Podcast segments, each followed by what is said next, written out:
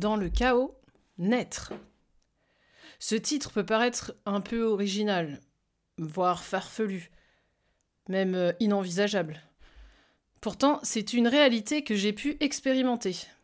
Quand les circonstances sont venues me presser, me faire du mal, que j'avais l'impression d'être un zombie, que l'envie de disparaître pour ne plus ressentir la douleur était bien là, bien réelle, j'ai entendu cet appel de Dieu.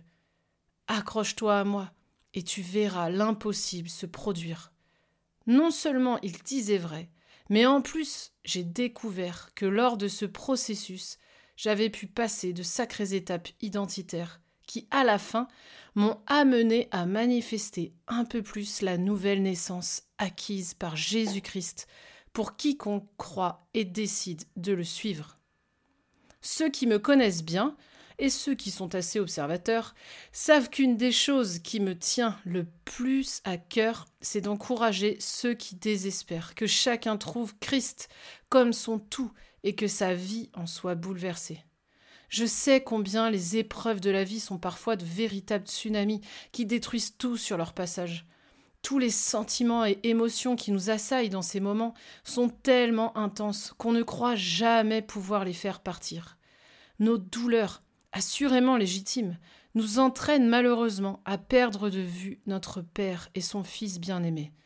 Pourtant, il est le seul qui va pouvoir faire la différence dans ces temps de destruction et de désolation. Alors ce billet est pour quiconque est fatigué, épuisé, désespéré, perdant foi, perdant pied. Ce chaos qui veut vous détruire, c'est au milieu de celui-ci que Dieu va achever une œuvre magnifique. Alors que le mal pense gagner, le bien va jaillir, et vous allez vous trouver, vous qui vous êtes vraiment en Christ, et combien vous pouvez dormir dans la barque en pleine tempête. De ce repos christique émergera la merveilleuse créature que vous êtes. Vous allez naître. Petit disclaimer, mon but n'est pas du tout de faire l'apologie des épreuves et de la souffrance, mais plutôt l'apologie de la puissance de Christ qui, dans l'épreuve, opère des miracles, si on lui ouvre la porte. Tout d'abord, quelques précisions. Ce que j'appelle chaos, ce sont ces périodes difficiles qui nous mettent à mal. Le chaos, c'est l'impression que tout nous échappe et qu'on ne va pas survivre. Se sentir coincé au milieu d'une tornade qui ne semble jamais s'arrêter. C'est aussi souvent ressentir une douleur si aiguë, si intense, un désespoir qui vous noie. Attention, je ne parle pas ici de la question si oui ou non Dieu envoie certaines choses ou pas. Je ne veux pas rentrer dans ces débats théologiques, car mon point n'est pas là. Pareil, il ne s'agit pas de comparer nos chaos. Bien sûr, il existe des circonstances plus violentes que d'autres, mais là n'est pas ce qui compte. La souffrance est la souffrance. On ne discute pas la légitimité de la souffrance de quiconque. Il n'y a pas de personnes qui ont le droit d'être en dépression et d'autres qui exagèrent. Non. Nous sommes tous des terrains différents. Chacun d'entre nous avons hérité de bonnes et mauvaises choses, de sensibilités particulières, qui font qu'un même événement ne provoquera pas la même chose chez nous que chez notre voisin. De même, nous n'avons pas les mêmes traumatismes. Cela joue également. Quand le chaos est là. Quand un beau jour vous réalisez que votre vie est un bon gros chaos et que vous vous sentez dans le flou et l'impuissance la plus totale, la tentation est grande de se laisser aspirer par la détresse. Cette détresse vous amènera soit à l'annihilation de votre être, soit à l'explosion. Dans les deux cas, la mort et la destruction vous dominent. Dramatiquement, cela peut conduire parfois à l'irréparable. Pourtant, il existe une troisième voie. La volonté de notre adversaire, le diable, est de détruire, voler et tuer comme le dit Jean 10, verset 10. Les circonstances qui nous amènent à cet état de chaos, peu importe du pourquoi elles sont là, sont une opportunité pour le diable de faire son œuvre de destruction. Il va tout faire pour nous amener à douter de Dieu, de sa bonté, de sa présence, de son existence même.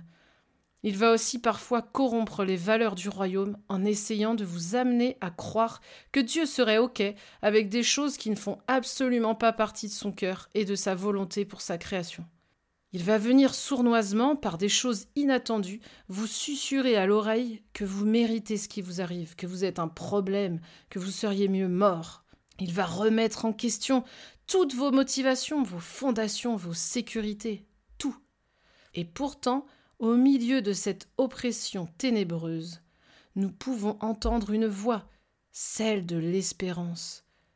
La deuxième partie du verset de Jean 10, 10 nous dit que Jésus est venu afin que les brebis aient la vie et qu'elles soient dans l'abondance. Cela signifie-t-il qu'on n'aura jamais de galère? Non.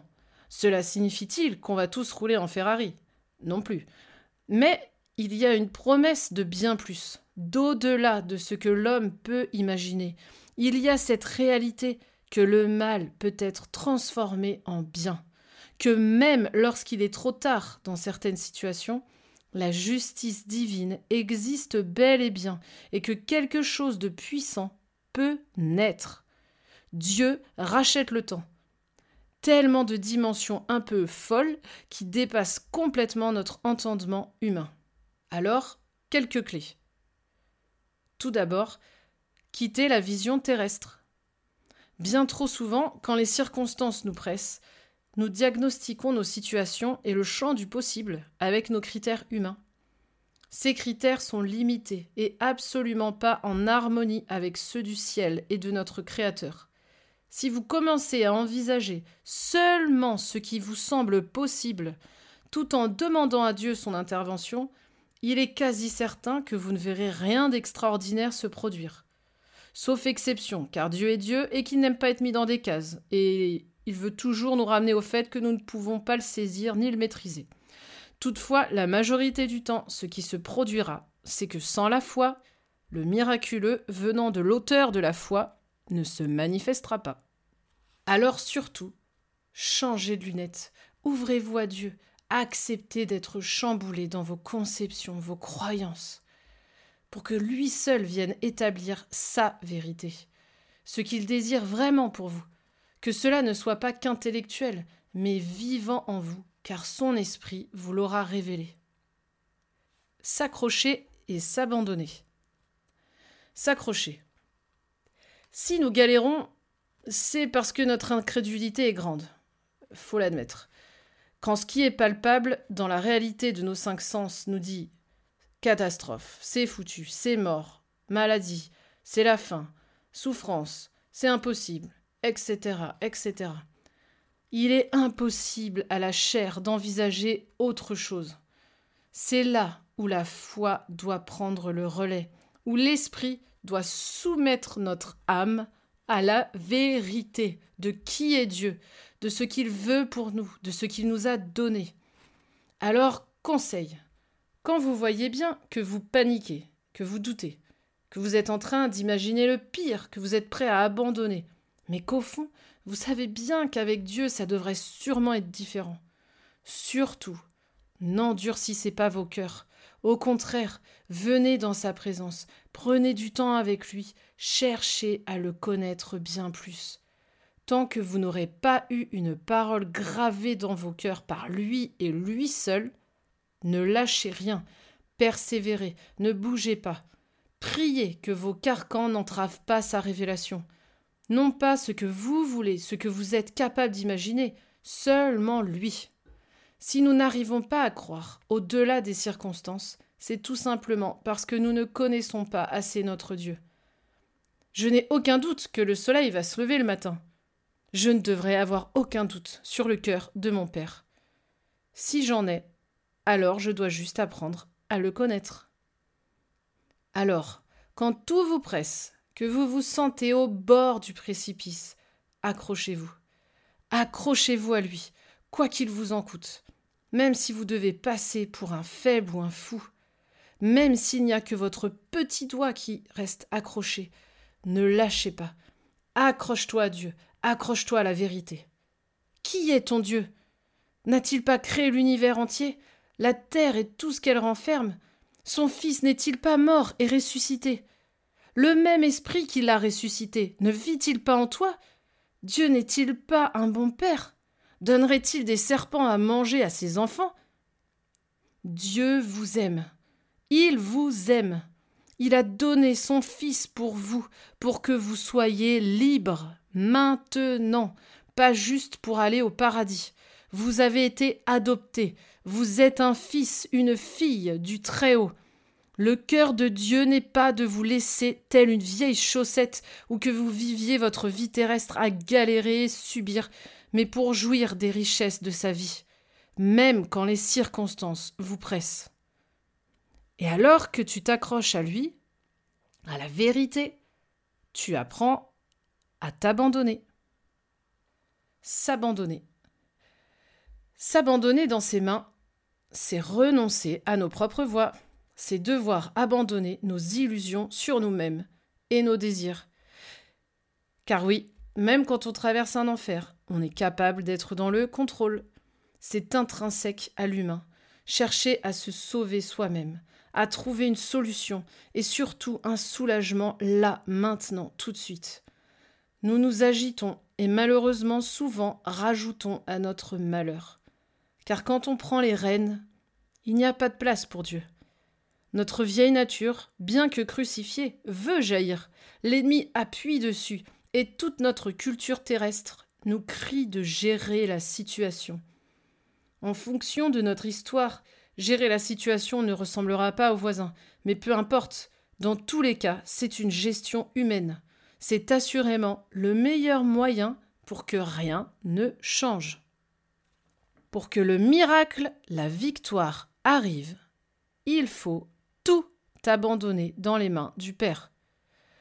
Le chemin de Christ n'est pas simple pour la chair. Il est d'ailleurs impossible en fait. Et ce qui est dur quand on souffre, c'est qu'on a du mal à envisager une voie qui ne nous dit pas Oh pauvre victime, c'est terriblement injuste ce que tu vis. Les méchants vont changer, tes problèmes vont partir. Allez hop la boum, terminado. Tout s'évapore, tu n'as plus de problème. Pourtant, plus on va vouloir forcer, plus on va s'acharner à vouloir à tout prix que les choses se passent comme ci ou comme ça, à exiger justice tout de suite, changement rapide, plus on va empêcher la puissance de Dieu d'intervenir. En fait, cette attitude creuse votre tombe et vous amène à l'opposé de vos désirs. Le diable appuie grandement sur la propre justice pour empêcher beaucoup trop de disciples de vivre le miraculeux dans leur vie. Pire, cela finit parfois par transformer les victimes en bourreaux. Franchement, je ne sais pas pour vous, mais moi, j'en ai marre de voir la destruction au milieu du peuple de Dieu. Il nous a tout donné pour que cela n'arrive pas. Alors il est temps de nous repentir et d'admettre que l'on s'est trompé de voie, que nous n'avons pas saisi ce que nous devions. Pas de culpabilité surtout. Nous sommes tous dans le même bateau. Alors ma proposition est la suivante. Que vous soyez actuellement dans le chaos ou non, cela ne vous dirait-il pas de mettre un gros coup de botte à l'ennemi et de le dégager de vos vies et de celles de l'Église? Laissons le Père nous éblouir et transformer le mal en bien. Il n'attend que ça. Ne laissez pas vos déceptions et incompréhensions passées vous diriger. Lâchez prise. Revenez à l'insimplicité de l'Évangile et sa profonde puissance. Jésus nous a promis la persécution, pas la dépression, la maladie, les divorces, les familles détruites, les relations détruites, les abus et j'en passe. Résistez. Alors, quand le chaos et la souffrance sont là, ne cherchez pas à les fuir. Faites face avec votre Père, comme un fils, comme une fille que vous êtes. N'ayez pas peur, il est avec vous. Laissez la puissance de son esprit jaillir, vous faire grandir et vous mener à la victoire, car elle est assurée. Vous êtes caché en Christ, qui est assis à la droite du Père dans les lieux célestes. C'est depuis cette position que vous vivez. Proclamez la vérité. Quand tout dit le contraire, laissez votre esprit crier bas. L'ennemi vous susurre que Dieu vous a abandonné. Proclamez que vous avez été adopté et qu'il est hors de question de gâcher le sacrifice de Jésus en se retirant de la grâce. Louez-le. Oh, je ne vous dis pas que ce sera facile et rapide. Oh non. Mais je suis sûr d'une chose. Au bout, vous trouverez le plus beau des trésors, une union avec votre Père et à son Fils que vous n'aviez pas avant, une sensation d'enfin vivre, enfin libre, et une sécurité indescriptible. Alors je vous encourage, surtout ne lâchez pas, ne lâchez pas sa main, ne passez pas à côté du meilleur de Dieu, ne cherchez pas le soulagement et la satisfaction ailleurs que dans son plan parfait. Laissez-vous porter par celui qui a tout enduré pour vous, laissez-le faire, coopérer et surtout, laissez-vous aimer.